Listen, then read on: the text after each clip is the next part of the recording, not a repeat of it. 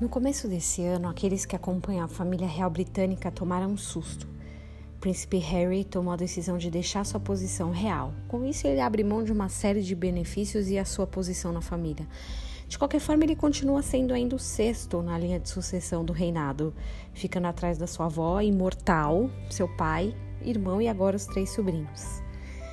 Talvez não seja fácil viver com tantos protocolos, etiquetas e exigências que são comuns à atividade real.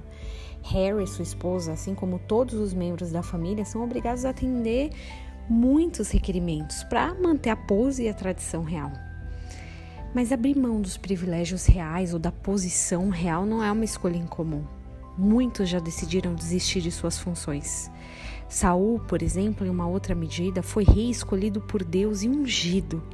Sendo escolhido por Deus, ele tinha um protocolo real importantíssimo: ouvir e obedecer à voz do Senhor. Em determinado ponto da trajetória dele, ele acha que quebrar um pouquinho esse protocolo, só um pouquinho, não seria tão problemático assim, afinal ele ainda ostentava uma coroa real. Bom, se você não conhece o fim desse reinado, eu te conto. Ele foi substituído pelo rei Davi.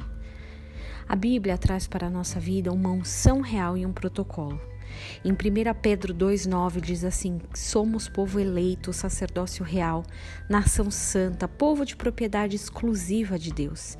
E como todas as nomeações reais, também temos obrigações reais, a fim de proclamar as virtudes daquele que nos chamou das trevas para a sua maravilhosa luz. Esse é o protocolo não tem a ver com as regras de utilização de etiqueta ou usar chapéu em cerimônia pública, mas é a função necessária para a qual fomos chamados, proclamar as virtudes daquele que nos chamou. O versículo inteiro só tem importância se lido num contexto geral. Nós somos nomeados a uma posição diferenciada com o intuito de agir, de proclamar as virtudes de Cristo. A decisão de Saul e talvez até do príncipe Harry foram finais. Porém, ainda temos tempo, eu não sei quanto, mas temos tempo de voltar ao chamado. Talvez um dia você que se portou como povo eleito recolhe migalhas agora para se alimentar. Você um dia que exerceu um papel de sacerdote hoje mal consegue expressar seus pensamentos.